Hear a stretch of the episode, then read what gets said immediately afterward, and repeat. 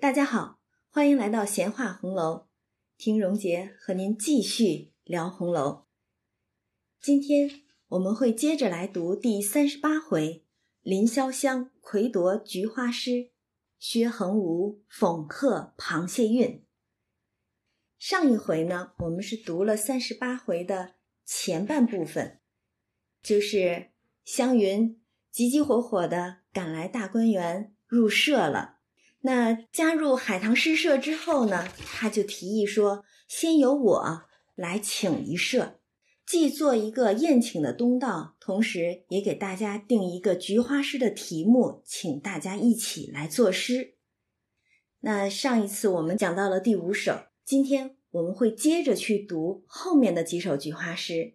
那第六首菊花诗呢，是黛玉所作的《咏菊》，我们还是照往常一样。先把这首诗的古文原文念出来，然后我们试着用白话文把它的意思解出来，念给大家听。《咏菊》，潇湘妃子，无赖诗魔昏小亲，绕篱倚石自沉吟。毫端韵秀临霜写，口齿琴香对月吟。满纸自怜题夙愿，片言谁解诉秋心？一从陶令平章后，千古高峰说到今。那它的白话文诗意，我们大概念一下：吟咏的冲动如诗魔一般，从早到晚的侵扰，让人无可奈何。或绕竹篱。或倚山石，我无时无刻不在默默的沉思吟诵。提笔挥毫，将满腹灵秀才华运诸笔端，化作吟咏双菊的诗句，向月而吟，令人口齿之间似也含着菊花的香气。可怜满纸写着我高洁的情怀，但谁又能透过这片言之语？理解我惆怅的心绪。自从陶渊明品评吟咏之后，菊花高尚的品格就一直被人传扬称道。那其实我们看一下这首诗啊，非常有画面感的。毫端韵秀临霜写，临霜其实一般指的就是对着菊花去吟咏的意思了，但是。他用的是毫端韵秀，就好像有一个女子就站在这个书桌之前，提起笔来要去吟诗作赋，而且口齿琴香对月吟，月光照下来的时候，他对着月亮在吟咏这些诗句，而这些诗句当中的诗意就仿佛令口齿也生香一般，所以这种画面感，甚至是一种镜头感啊，是非常强的。嗯，有一种人花诗月最美林黛玉的这种感觉哈，所以这首诗写的是非常美的一首诗。但是这样美好的诗句当中，却写着满纸自怜题夙愿，片言谁解诉秋心。这种夙愿和秋心，实际上都是指的这种高洁的品格、秋日的情怀。这两句诗一下子会让我们有一个触发的联想，就是想到了《红楼梦》这本书的作者在开篇之时的一首自题诗：“满纸荒唐言，一把辛酸泪。都云作者痴，谁解其中味？”听起来是不是很像黛玉的这两句诗呢？“满纸自怜题夙愿，片言谁解诉秋心。”实际上，他这种情绪的表达，正像是作者本人的情绪表达一样。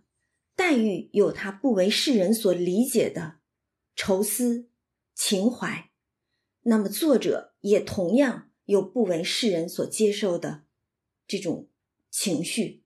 他的这种才华，他的诗情，他的整部书的立意。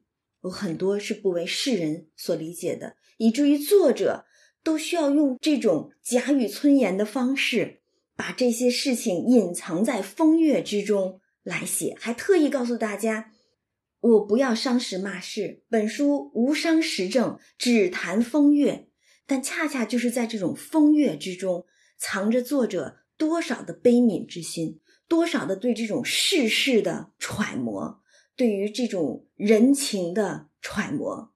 所以，其实有很多的心思。黛玉的那一番惆怅，为什么作者能够写得如此淋漓尽致？正因为作者也如黛玉一般，有满腹的无法向人倾诉的情怀。而依从陶令平章后，千古高峰说到今，一方面是咏了菊花的这种高洁，但同时也表达了作诗之人高洁的灵魂，而且他的那种高傲，他的那种孤高。对吧？这个在后面的几首诗当中也可以见到黛玉的这种情怀，因为黛玉在菊花诗当中写了三首，这是她写的第一首。当然，这一首后来也被李纨他们评为了整个十二首诗当中的魁首，夺魁就是因为这一首夺的魁。那这是第六首诗，第七首诗呢，又是宝钗所作，画菊。诗于细笔不知狂，岂是丹青费较量？巨叶泼成千点墨，攒花染出几痕霜。淡浓神会风前影，跳脱秋声万底香。莫认东篱闲采多，沾平聊以慰重阳。那这首诗白话文诗意，我们大概念一下：作诗之余，细笔画菊，不知这会显得轻狂。这不过是一时意兴而作，岂是费心思量、存心绘画？泼墨画出茂盛的菊叶，再晕染画出经霜的层叠花瓣，浓淡相宜。把菊花摇曳风中的身影传神画出，灵巧的画笔下，似乎能闻到秋日的花香。不要错认这是真的东篱之菊而随手采摘，我不过将画粘在屏风上，聊以安慰我虽临重阳却不得赏菊的寂寞罢了。那其实我们可以看到。宝钗她的这种风格诗风是稳重大方的、端庄持重的，所以这里边他特意说“诗于细笔不知狂”，就说并非是我不知轻狂，而是这只是我一个玩笑之作，是诗于细笔游戏之作的，不是费尽思量的潜心画画而成的这种画作。但是恰恰是这种不知狂哈，我们其实可以看出来，宝钗有她自己的狂傲之处。因为后文在刘姥姥进了大观园之后，老太太命惜春去作画，那么作画那一段的时候，就有过一大段的宝钗关于如何准备作画器具的这一番讨论。然后那一番讨论，其实我们可以看得出来，宝钗是非常懂画。而且非常会作画的，只不过他懂得藏拙守拙，自己从来也不显露这方面的才华罢了。所以他说不知狂，实际上正是狂也，是他那种被压抑的这种天性。然后他又说：“莫认东篱闲采多，沾平聊以慰重阳。”那其实按道理来说，重阳之时。正是赏菊之时，为什么还要说我只是把画儿粘到了这个屏风上，看着画儿来聊以安慰我不得见到菊花的这种寂寞呢？明明是赏菊的季节，但为什么说我要用画儿来安慰我的寂寞？那我们其实联系他的第一首诗《一菊》就知道了，因为在一菊的时候我们就提醒过，说是一菊，实则一人。如果把它放到未来，宝玉悬崖杀手，然后让宝钗独守空房之时，那个时候宝钗见人不得，只有见画聊以安慰罢了。所以说是一局，实是一人。那么这个说是看菊花的画，实际上只不过是安慰自己思念亲人的一番心罢了。那这是第七首画菊。第八首又是黛玉所做的了。这一首其实荣杰私以为能夺得魁首，只不过在这个书中呢，李纨他们是推了刚才那一首咏菊为魁首。我自己是觉得这首问菊更好。我们先来听一下这首诗哈，《问菊》潇湘妃子，欲讯秋情众莫知，南南负手扣东篱。孤标傲世携水饮，一样花开未抵迟。浦路停霜何寂寞，鸿归穷病可相思。休言举世无谈者，结语何妨片语时。那同样白话文诗意，想要问询秋日的情怀，却无人能知，只好负手低声询问东篱菊花。你的品格孤高，有谁能同你一起隐居？同样是开花，你为何开得这样晚？独自开在结满霜露的庭院园圃之中，你可会寂寞？鸿雁南归，蟋蟀呢喃将亡，你可会思念？不要说这世上没有能与你轻谈之人，花若解语，何妨与我稍叙片刻？你听他这一下子连问了几句菊花。孤标傲世携水饮，一样花开未抵迟。而且这两句实际上也是把黛玉的如菊花般高洁、孤标傲世嘛，他的这种性情品格表达的淋漓尽致了。所以这两句我最爱。如果是我来评十二首菊花诗的话，我当推这一句为魁首。嗯，但是最后。这一句“休言举世无谈者，结语何妨片语时”，其实也可以看到，这正是黛玉心事无人可诉、无人可懂，只有宝玉这么一个知己。但是，你这一个知己知音，由于这种封建的礼法、封建的这种束缚，又如何能让两个知心人、两个知音能够常常在一起？轻谈呢，畅怀轻谈，这是不可能的，对吧？两个人偶尔谈及一点点各自的心事，不过就是你的心事我知，我的心事你知，只能这样在心中心心相印罢了。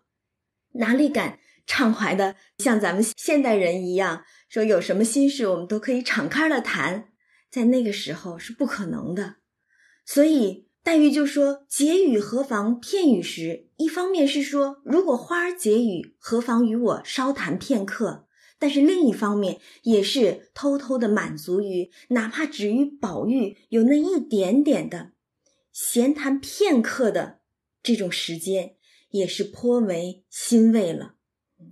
这也只不过是黛玉安慰自己这种寂寞之心呢。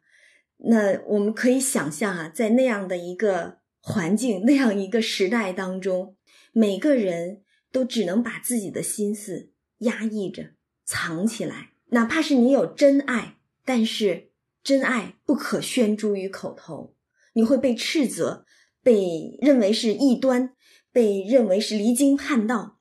所以，哪怕是像黛玉、宝玉他们这样，已经是离经叛道的人了，对吧？已经是非常具有叛逆精神的人了。但是他们依然不敢如我们现代人一般自由的去大声的说出他们心中所爱，这也正是那个年代的可悲之处吧。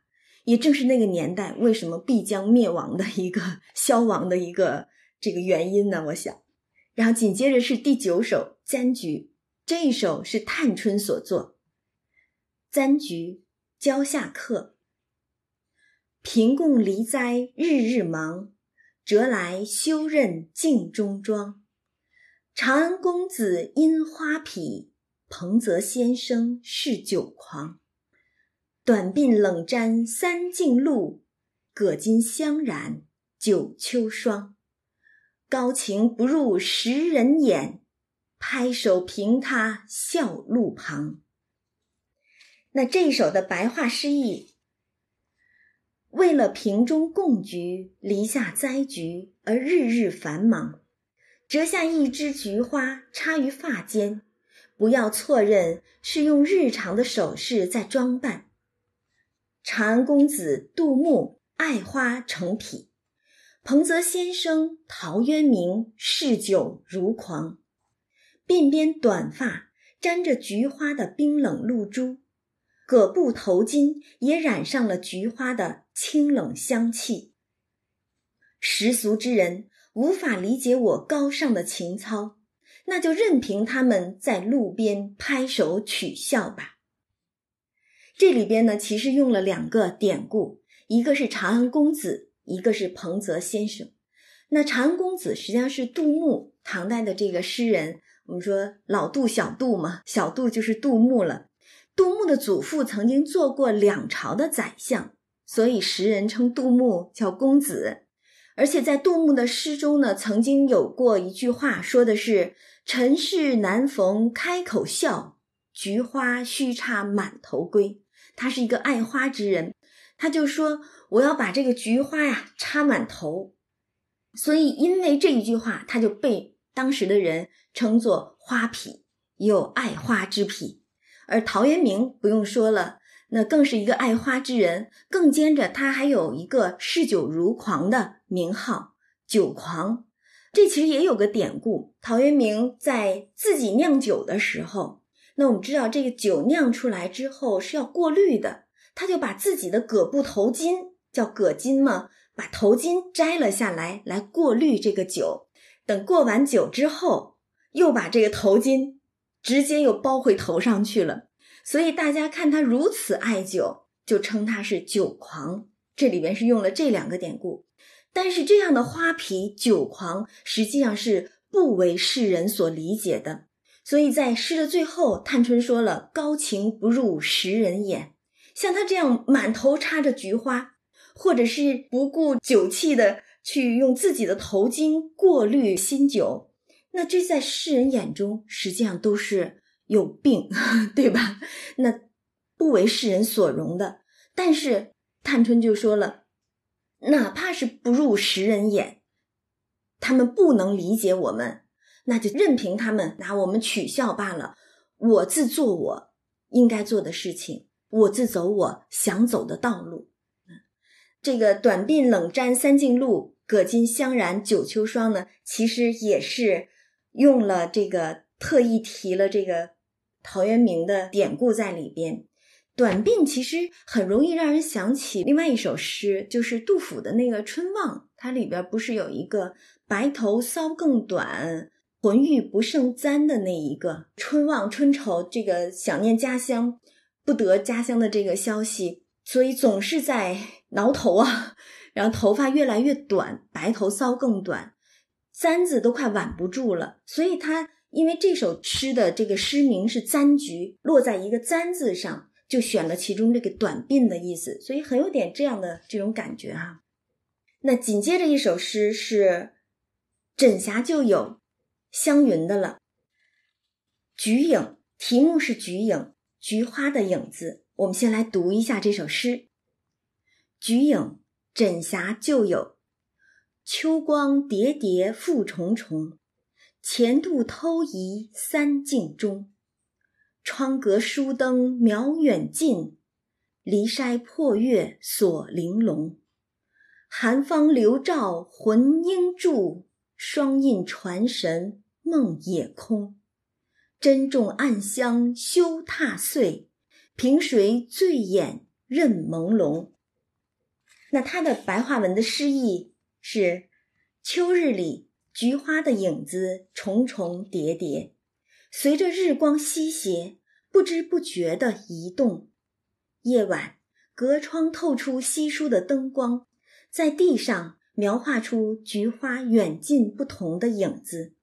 而月光透过竹篱，仿佛被筛成碎片，笼罩着明净精巧的菊花倩影。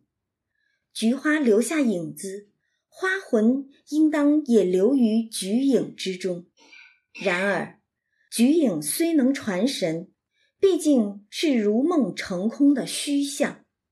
珍惜这暗香，切莫踏碎花影。谁能醉眼迷离，欣赏这花影朦胧呢？你看，它的题目是“菊影”，这一下子写来，竟是日光下的菊影，灯光下的菊影，月光下的菊影，重重叠叠的，没有一丝相犯之处。第三句更好：“寒芳留照魂应住。”双印传神梦也空，这是从花到影，又从影写到花。因为他的意思是说，花影虽然能传花之神，因为他前面是说嘛，寒芳留照魂应住，也就是花的这个神魂应该也留在花影之中。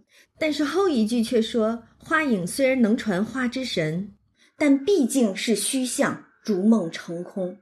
这实际上竟像是把整个大观园当中的女子，就好像是留了一个影子，留了一个印象在脑海中一般，就仿佛是这首诗、这本书，把大观园中众儿女的身影映了进来，留了下来。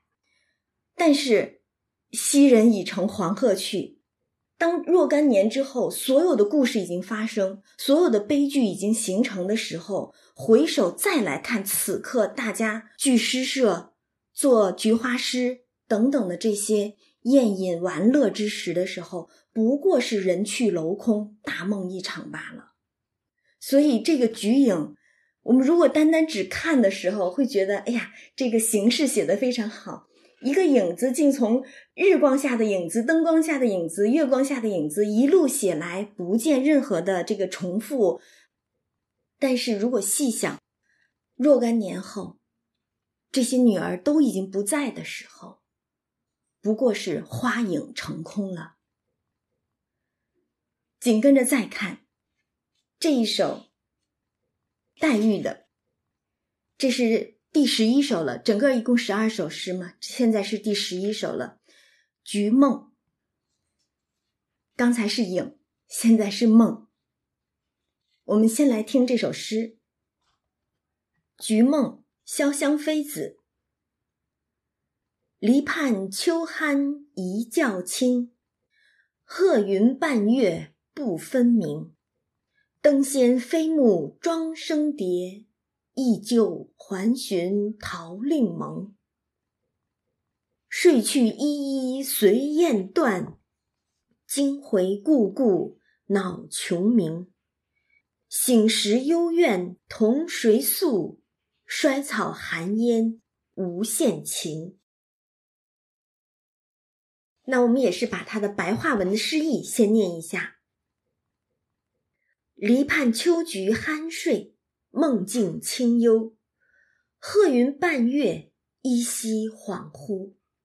梦魂翩跹，仿佛成仙一般，并非是羡慕庄子在梦中化蝶，只为回忆故交，重温与陶渊明的旧盟。睡去之时，梦见归雁，依恋之心随之飞远。却不时被蟋蟀的鸣叫声惊醒，醒来之后满腹幽怨，却无人能诉，只有衰草寒烟寄托无限深情。那诗题是《菊梦》，既可以说是菊之梦，也可以说是人在菊下之梦。所以上来就先说：“篱畔秋酣一觉清。”那不管是篱畔的秋菊入梦，亦或是篱畔秋菊之下人已入梦，其实都是说得通的。但是这个梦境是鹤云半月不分明的。然后第二句呢，灯仙飞木庄生蝶，其实庄生蝶大家都是非常熟悉的一个典故了，庄生小梦迷蝴蝶。庄子在梦里梦到自己是蝴蝶，那不知道是自己在梦里变成蝴蝶了呢，还是蝴蝶的梦中变成了庄生？所以这一个是一个常用的一个庄生蝶的典故啊。但是这里边有一个非常触目惊心的两个字“登仙”。还记得最早在秦可卿出殡的时候，水溶北静王来送殡，那他在路祭的时候坚持不肯自己先回鱼，让说先把这个大殡过去，因为逝者已登仙界，所以可知登仙并不是什么好词儿，指的是死亡的意思。这么一看，就好像是。这样的这种梦境不可得、不可寻，因为你看他梦境想要的是什么？我不是要羡慕庄生化蝶，而是要去和我的旧交故友陶渊明去重申当时我们共赏菊花的这种风流雅兴，对吧？所以是想在梦中寻访知音、寻访故交的意思。但是这种梦境依稀不分明。鹤云半月不分明，而且一旦醒来的时候，醒时幽怨同谁诉？也就是梦中有知音，但是醒来的时候却难觅知音，无人可以倾诉自己的心绪。这实际上是一个梦想与现实的巨大的反差了，对吧？但是这种缥缈的这个梦境又无法去把握，哪怕觉得自己可以入梦。却和知音相会，但是又是如此不分明的梦境，无法去把握，无法去抓住，听起来竟像是只有靠着登仙这样的方式，才能最终了结，最终找到我真正的知音了。所以，其实这个里边听起来好像是非常缥缈欲仙的一种感觉，可是读下来之后，却觉得藏了很多的悲哀在其中。现实当中无法实现梦想，但是哪怕入梦，这种梦境也是依稀恍惚，并不分明的。所以这个也可以看到黛玉她的性格，她的这种品性。我们说了，她一直在这个菊花诗中，其实又是在以花自比了，比作这种菊花的高洁的情怀，无人能够理解。现实当中是找不到知音的，但是哪怕入梦。也都是难以把握的。如果再联想到之后黛玉的这个最终的结局正前缘，那其实又是给自己的命运结局做了一个时辰了一般。然后最后一首诗实际上是由探春来做的最后总结，这个名字叫《残局》，但是“残局”二字。很容易让人们想起另外的两个字，就是呃，围棋最后有一盘残局一般。那实际上，宝钗当时他们做这个十二首菊花诗的回目的时候呢，想着是以残局把之前做一个总结，但确实十二首诗当中是以残局这首诗做了一个收尾，可是感觉就是盛极而衰，之前。三秋盛世，菊花盛开，对吧？就好像现在大观园当中太平盛世，众姐妹聚在一处，人才济济的，大家饮宴游玩。但是整个大观园里边，甚至整个贾府，甚至整个这个王朝，都是危机重重、败落消亡的这种趋势和这种悲凉的感觉，已经是越来越明显。渐渐的，就好像一个黑暗的影子一般，笼罩在人们的头顶之上了，笼罩在这个大观园当中了。所以，其实这个残局，我们来看一下它是怎么收的。这个尾啊，很容易让人联想到那一个残局了。我们先把诗读一下：残局，蕉下客，露凝霜重渐清凄。宴赏才过小雪时，地有余香金淡薄，枝无全叶翠梨披。半床落月穷生病，万里寒云雁阵迟。明岁秋风知再会，暂时分手莫相思。那其实我们可以看到。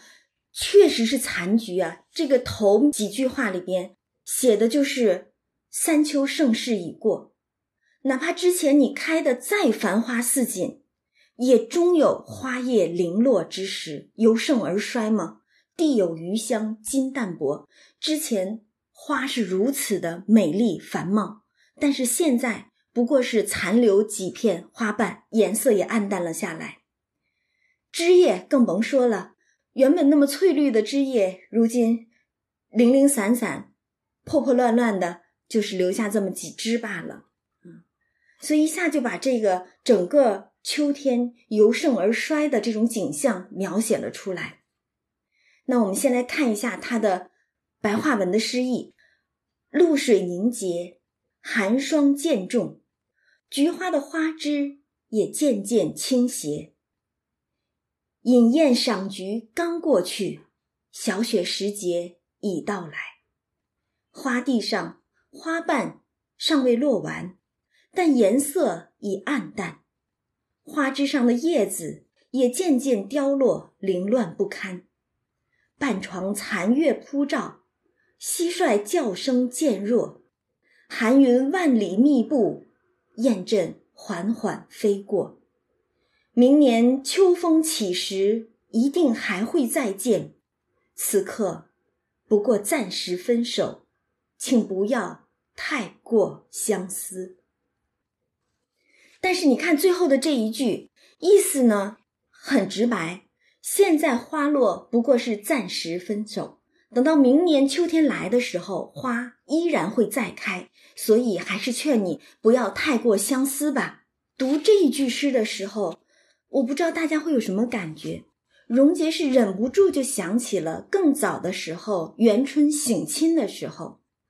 元春省亲之后，到了终点该回宫了，他跟着老太太呀、王夫人啊，并家中众亲人所说的是什么？一月许境内省事两次，就是说，呃，皇上仁慈，允许这些妃嫔的亲属每个月有两次。进宫去探视，有点像探监似的哈。见面是仅有的，我们还有见面的时候，何必伤惨？所以是元春在分手之际劝慰老太太诸人说：“大家不要过于悲伤，我们还能见面的。”但事实上，我们也知道，元春自这一次省亲之后，其实后来就再也没有省亲了。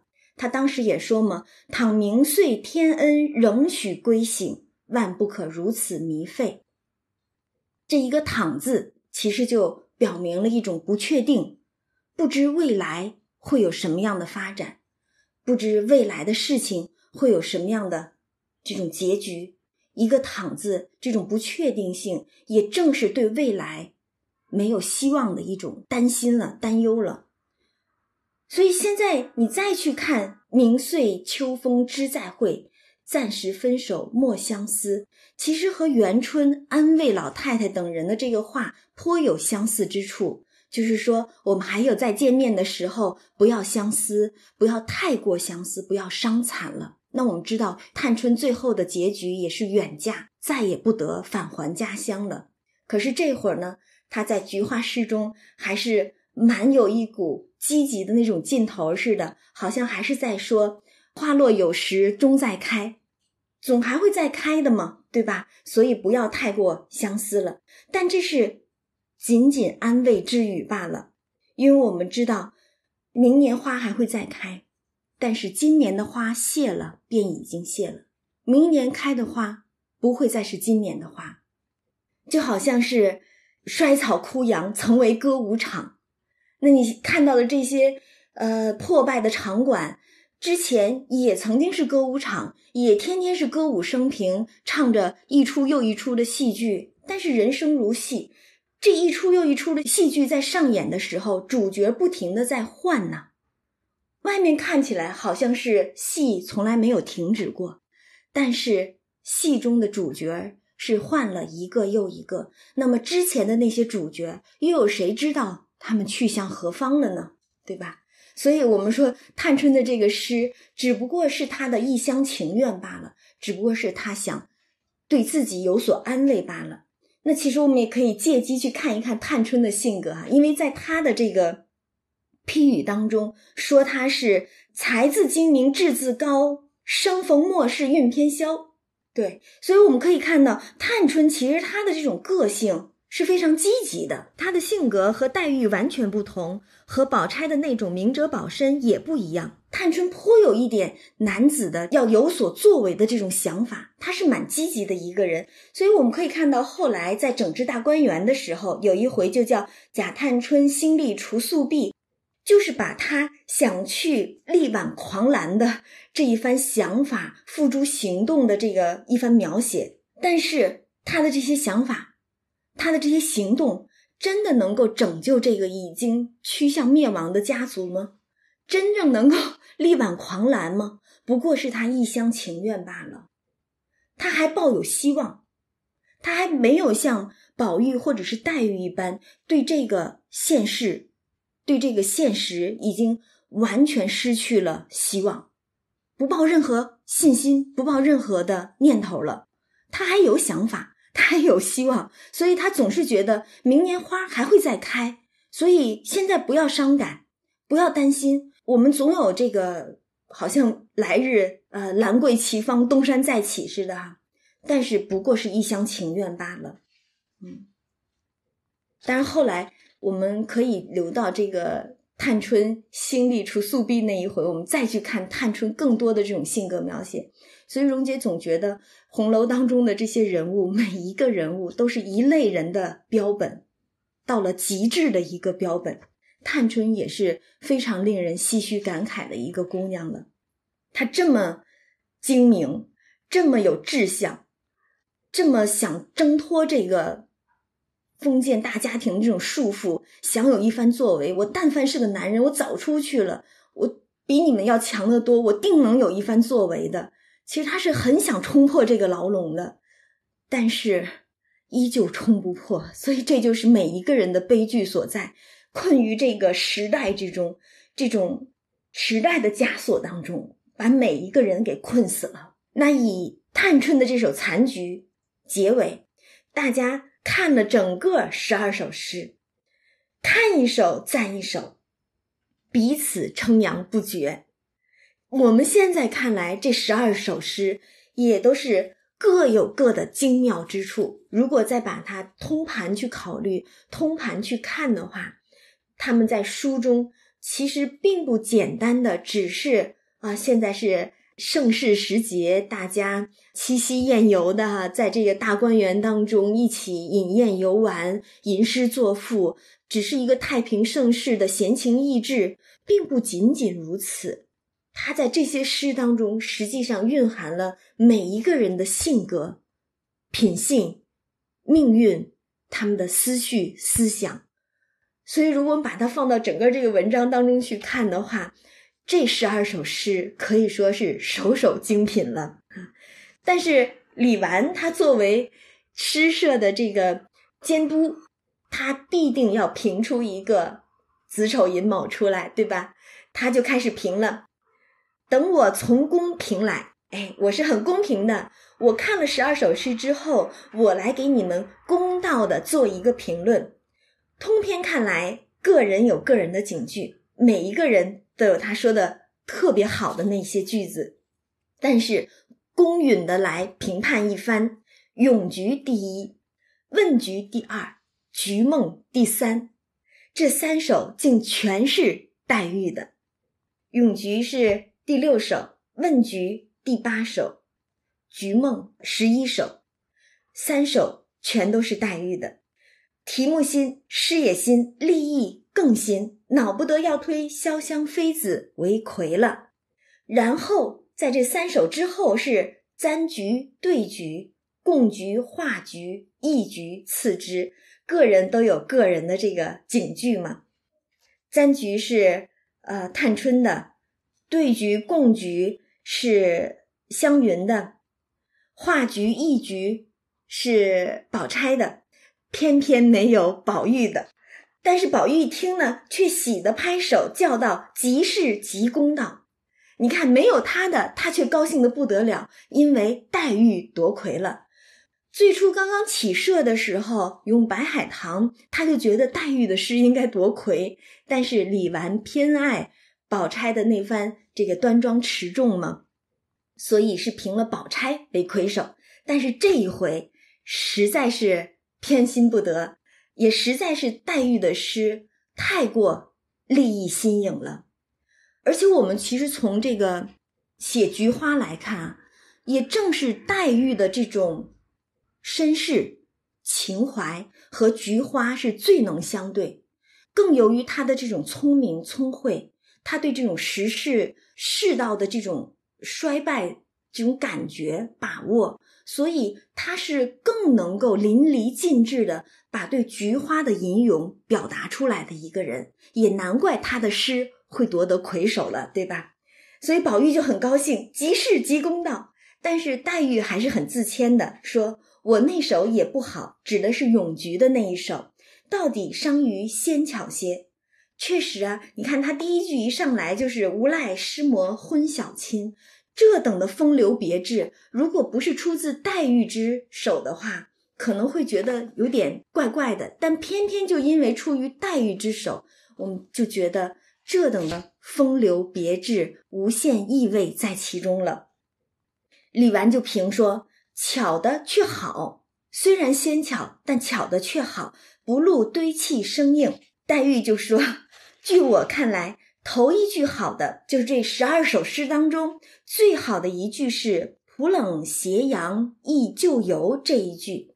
那这一句出自哪一首呢？实际上是湘云的那首《贡菊》了。”说的是“双清纸帐来新梦，浦冷斜阳忆旧游”。那为什么黛玉会觉得这一句好呢？她说了，这一句实际上是背面敷粉。什么叫背面敷粉呢？其实是指的倒叙、倒插笔的意思。因为在前面，湘云写的是“隔座相分三径路，抛书人对一枝秋”，共菊吗？供菊之人把书本都抛开，丢到一边去了，只对着所供的这一枝菊花去心心念念的欣赏它。本来觉得这个供菊已经都写到尽头了，没有什么可写了，对吧？但是黛玉说了，本来抛书人对一枝秋，已经妙绝，将供菊说完，没处再说，故翻回来想到未折未供之时，意思深透。也就是说，把这个贡菊的意思，大家都已经觉得说尽了，偏偏山重水复疑无路，柳暗花明又一村。他翻回来接着写之前，浦冷斜阳忆旧游，去回忆我那些共同游玩的旧友们，还没有把这个菊花折下来，还没有把菊花供起来的时候，插瓶供养的时候。那是一番怎样的景象呢？背面敷粉，翻回来去说，然后李纨就笑说：“故如此说，你的口齿琴香一句也敌得过了，那就是大赞黛玉诗中口齿琴香对月吟这一句了。我们刚才就说了这一句写的呀，那种镜头感，那种画面感啊，人美花美。”诗美月美，黛玉最美，对吧？所以李纨就说：“你的那个口齿琴香一句敌得过了。”探春就说：“呃，横无君沉着，你看他的秋无忌、梦有之，把个意字烘染出来了。”探春是很推崇宝钗的，因为宝钗稳重大方嘛。宝钗也笑说：“你的指探春的短鬓冷沾，葛巾香染。”也就把簪菊形容的一个缝也没有了，大家竟像是在互相吹捧一般了哈。湘云也笑说：“斜水饮未抵迟。”真真把个菊花问的无言可对了。这两句呢是出自黛玉的问菊了。孤标傲世斜水饮，一样花开未抵迟。你看菊花哪能答得出来呢？把菊花都问的无言可对了。李纨也笑说：“你的磕头作抱膝吟，竟一时也舍不得别开。菊花有枝，也必腻烦了。”说的大家都笑了。那这两句呢，实际上是选自湘云的对菊的那一首诗了。萧疏篱畔磕头坐，清冷香中抱膝吟，最能体现湘云的这一番，呃，豪阔疏朗的潇洒态度。对吧？磕头坐，我们之前解释过，是指男子不戴帽子，摘了帽子叫磕头。但是女子哪有戴帽子一说的，对吧？偏偏湘云要把自己在诗中比作男子一般磕头作抱膝吟，那一番潇洒傲世的态度，比个男子还要更像个狂放书生。然后大家在这儿互相吹捧着，宝玉就笑了，说：“哎，我又落地了，因为大家都有警句，都有这个互相吹捧的地方啊。但偏偏一路评下来，没有一首是宝玉的。宝玉就笑说：‘我又落地了，难道谁家种何处秋？蜡鸡远来冷饮不尽，都不是访不成？昨夜雨，今朝霜，都不是种不成？’他写了那个呃访菊和种菊嘛，对吧？嗯，难道我写的不是访，不是种吗？但是可恨的就是敌不上口齿琴香对月吟，也抵不上清冷香中抱膝吟，更抵不上短鬓葛巾，金淡薄翠梨披，秋无忌梦有之这几句。你看，他也知道自己的那个诗虽也好，但是终是。比不上众姐妹的这些诗句，个个精彩，每一篇都有警句。然后他不服气，还说呢：“明儿我闲了，我一个人就做出十二首诗来。”然后李纨说：“你的也好，赶紧安慰安慰，只不过比不上这几句新巧罢了。”然后大家又品评一番，傅又要了热热的螃蟹上来，围着那个大圆桌自助餐嘛，又吃了一回。宝玉吃了螃蟹，又高兴了，笑着说：“今日持鳌赏桂，亦不可无诗。就说咱们吃螃蟹又赏桂花，也得有诗助兴才可以。我已吟成，看谁还敢做？哎，这吃着螃蟹，他倒做了诗了。我们看他做的这首诗哈，他赶紧是洗了手，提笔写出来给大家看。大家一看，写的是。”持鳌更喜桂阴凉，泼醋雷江性欲狂。饕餮王孙应有酒，横行公子却无常。其间积冷禅忘记，纸上沾星喜上香。原为世人没口腹，颇仙曾笑一声忙。他这个诗写的就是很直白了，因为是螃蟹咏嘛。吃着螃蟹想起来的，所以很直白的一首诗。但是其中有一句写了“横行公子却无常”，那螃蟹本来就是横着走的嘛，可是也可以比喻人是横行霸道。而且螃蟹呢，吃过蟹的都知道，它其实没有肚肠，因为它好像只是在那个肚脐之间，内脏就集聚在那一点点地方，所以说它没有肚肠。那用来比人的话呢，也就是比喻一个人没有心肠、坏了心肠的样子，可以说是以谢喻人，在讽刺世人了。但仅仅是点到为止。然后这样的诗呢，只不过是助兴之作。黛玉就笑了，说：“这样的诗啊，一时要一百首也是有的。”宝玉就笑他说：“你这会子财力已尽，刚刚黛玉连做了三首诗，说。”你现在不说不能做了，还贬人家。宝玉的意思就是，你刚刚写了三首诗，现在肯定已经没有力气再做其他的诗了，偏偏还拿这样的话来贬低我。你看我写出来，信手写了一首《螃蟹咏》出来，你还要贬低我一番。黛玉听了也回话，稍加思索，哎，不对，我看他书中写的是。黛玉听了，并不答言，也不思索。大才呀，写这样的诗，在黛玉看来，竟是最容易不过的，连想都不用想了。提起笔来一挥，就有了一首。众人一看，铁甲长歌死未忘，堆盘色相喜先尝。熬风嫩玉双双满，壳凸红纸块块香。多肉更怜清八足，助情谁劝我谦商？对思佳品愁佳节，贵服清风菊带霜。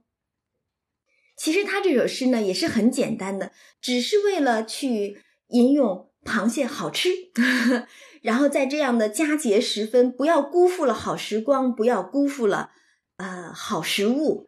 非常短的一个时间里面，不加思索的黛玉就可以提笔挥就一首这样的应时应景的诗，因为这种诗是非常简单的，只是去咏物罢了，只是去应情，刻着这个现在的情景就可以了。但实际上，这两首诗，宝玉和黛玉的，只不过是个陪衬罢了。真正的螃蟹咏，实际上要推出的是第三首，是由宝钗所做的那一首。作者本来说我这本书只谈风月，没有伤时骂世的，无伤时政的，对吧？但是在这首诗，宝钗的这首《螃蟹咏》当中，他却借着宝钗之口，把时政骂了个尽啊！宝玉一看黛玉这么快写出一首来，而且还写的这么好，正要喝彩呢，黛玉就一把把诗给撕了，让人赶紧去烧了吧。跟宝玉说：“我做的不及你的，我烧了它。你的那个很好，比方才的菊花诗还好。你留着它给人看。当然，这个话呢，一半真一半假，更多的像是黛玉在调侃宝玉。就是你看看，你说你能写，我说了这种诗简单，你还不信？喏，现在我就已经写出来给你看了，对吧？啊，不过你也别灰心，你写的挺好的，你就留着那样的一首诗吧，以后给别人看去。”然后他们俩在这儿玩玩笑笑的，互相开玩笑。实际上，宝钗也笑着说：“那我也勉强一首吧，未必好，写出来取笑。”作者真的是很小心谨慎的。现在是要借着宝钗之口来伤时骂世了，但他还要借着宝钗之口给自己打一番掩护，说：“我的不好，只不过写出来取笑罢了。”然后就把这首诗给写了出来。我们看他写的是什么：“桂霭同音作举觞，长安咸口盼重阳。”其实这写的就很普通，说的是呃桂花香气，呃梧桐树荫，大家一起团团围坐，举起酒杯。京都里的这些吃货们啊，流着口水。都去盼着重阳节，好大快朵颐吃螃蟹呢。嗯，就是这么个意思。但是第二句话太厉害了，写的是“眼前道路无经纬，皮里春秋空黑黄”。这写的是什么意思？螃蟹横行，道路是直是横，全然不管，也就是比喻这个人横行霸道，道路无经纬了。那皮里春秋，空黑黄。我们知道蟹膏生蟹的蟹膏是有黑有黄的，也就比喻一个人外表可能是不露好恶，但是心里边藏着宝贬。皮里春秋现在也是一个成语，它用在讽世人就是心机诡谲，呃，不动声色，描写这种就是心机暗藏之人的。但是空黑黄。什么意思？你最终不过是被人煮了来吃，你心里边心机再深，又能怎么样？花样再多，又能如何？再多也是徒劳罢了，终归被人煮了来吃，对吧？所以说“皮里春秋空黑黄”，那这一句“眼前道路无经纬，皮里春秋空黑黄”，可以说把那些贪官污吏骂了一个狗血淋头了。紧跟着又说：“酒味涤心还用菊，杏房积冷定须姜。”螃蟹都是很腥的，吃的时候可能会借着酒味儿把它那个腥气给排掉。但是哪怕是喝酒，都不一定能除掉它的腥味儿，还需要用菊花的香气来把它的腥气消除掉。而且螃蟹性寒，吃下去恐怕寒劲儿积住了。通常是用姜醋来配，那这个姜的辛辣可以把这个寒气驱除掉。但是如果前面两句描写的是这些贪官污吏的话，后面两句就很容易让人联想起来，驱除这些贪官污吏的腐败之气，还必须有像菊花一般品洁清高之人才可以驱除得掉。而对于他们这些腐败的这种实证来说，这所有的这些积弊要想清除的话，还必须得像吃蟹的时候用姜那样，使用一些辛辣的、热烈的一种热毒的手段来清除实弊。所以，如果这两句你连起来看的话，你会觉得这难道是宝钗写出来的吗？对吧？我们接着看这首诗啊，把它看完。最后一句：“于今洛府成何意？乐谱空余何属香？”你。再怎么样横行霸道也好，皮里春秋也好，但是你现在不过是被人家捡了来放到锅里头给煮了，所以横行霸道也罢，皮里春秋也好，满腹心机能有什么益处呢？最终真正能够留下来的乐谱空余何属香？只是月光照耀下的这个水边之地、周楚之地，然后何属香气弥漫？你这些螃蟹不过被人捉了来吃，啊，下场没有好的。所以如果单看这一首的话，大家甚至都有点怀疑，这竟然是宝钗所作吗？众人看了之后都说，这可真是实谢绝唱了。这些小题目原要寓大义，才算是大才，只是讽刺世人太毒了一些。你看，大家也都凭。讽刺世人太毒一些，可不就是借着宝钗之口，把这些贪官污吏骂成了横行霸道的螃蟹，而且下场没有一个是好的，最终不过是被人捉了来煮着吃罢了。你再阴谋诡计，再怎么心有城府，又能如何呢？一点好处都得不到。所以，其实这首诗啊，正可以看出宝钗天性之热来。我们还记得之前。宝钗一定要靠她的冷香丸，那个赖头和尚给的海上方，特意配成了冷香丸来压抑宝钗胎中所带来的这种热毒。其实正是宝钗天性所热呀，她就通过这样一首尖刻的讽刺诗，把一众的贪官污吏骂作横行霸道的这些螃蟹。而且这其实不是她第一次这么去讽刺世人，之前还记得那一回。宝玉和黛玉在九曲桥上说话，宝玉是要被贾政叫去前面去会客的，会贾雨村。呃，袭人赶了来，正好是看到宝玉、黛玉在那说话，后来散开嘛。等后来宝玉走了之后，宝钗就来了，宝钗就问他：“哎，宝玉是干什么去？”袭人说：“前面贾雨村来了，要会宝玉。”当时宝钗其实就说了一句。这是什么客人啊？大热天儿的，也不说自己在家里头凉快去，也也真够可以的。所以那时候他的意思就是觉得，这些像贾雨村之流的这这些官吏，就知道攀岩附势的，就知道去巴结上司、拉拢人脉的，哪凉快哪待着去呗。大热天的还跑来，真没意思，对吧？而且后边其实也可以看到，再往后就是宝钗去审黛玉，说。你读了哪些书啊？怎么就把那样的诗句给说出来了？因为黛玉不小心把《西厢记》《牡丹亭》里边的诗句在行酒令的时候说了两句，宝钗就审他嘛。然后在那一回的时候，宝钗也说了，那些男人读书明理、辅国治民，这就好了。所以他的理想中，男人应该是读书明理的、辅国治民的。只是如今并不见这样的人。所以他的意思是，本来应该读书明理的、辅国治民的，可是现在没有再这样做的人了。那这些男人读了书都去干什么了？读了书更坏了，指的这些当官的人，他们读了书反倒更坏了，还不如耕种买卖，倒没有什么大害处。也就是你读书之后，害处祸国殃民的，反倒为非作歹的坏处更大了。你读了这些书，不过是为了你的仕途经济，不过是为了你的这种攀岩附势，不过是为了你自己的蝇营狗苟的利益向上攀爬罢了。所以，其实我们知道，宝钗她也是如黛玉一样很聪明，看得懂时事的。她也是认为这些赃官是误国的，读了书就只知道投机钻营，一味的祸国殃民的。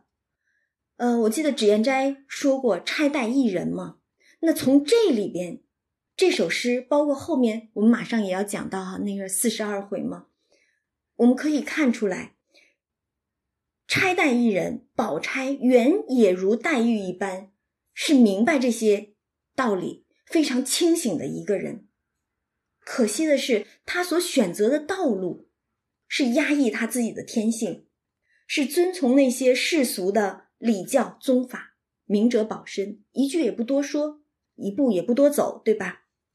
所以就把他这种极热的天性压抑成了一个极冷的天性，冰雪一般了。不过，对于像宝钗这样一个年轻的女孩子来说，又何尝不是对世事厌恶、失望的一个极端的反应呢？我们可以这样去猜想，可以这样去设想。而且，其实这种冷到失去了温度，并不是宝钗一个人这样的选择。这是整个时代的一个产物，甚至很多时代都是这样，人不为己，天诛地灭，对吧？但是每一个人，谁又不是那个自己呢？你不为别人去想，不为别人去说话的时候，终有一天也没有人在为你去说话。所以失去了同情，失去了温度，最终也只是会被这个黑暗、冰冷的世界同化、吞噬掉。这就是宝钗的悲剧，也是如宝钗一般选择这种明哲保身的人的一番悲剧。咱们是聊得远了一些啊，那他们正在这儿玩笑说着这些诗的时候，哎，平儿进了园子，不知道他要做些什么，且听下回分解。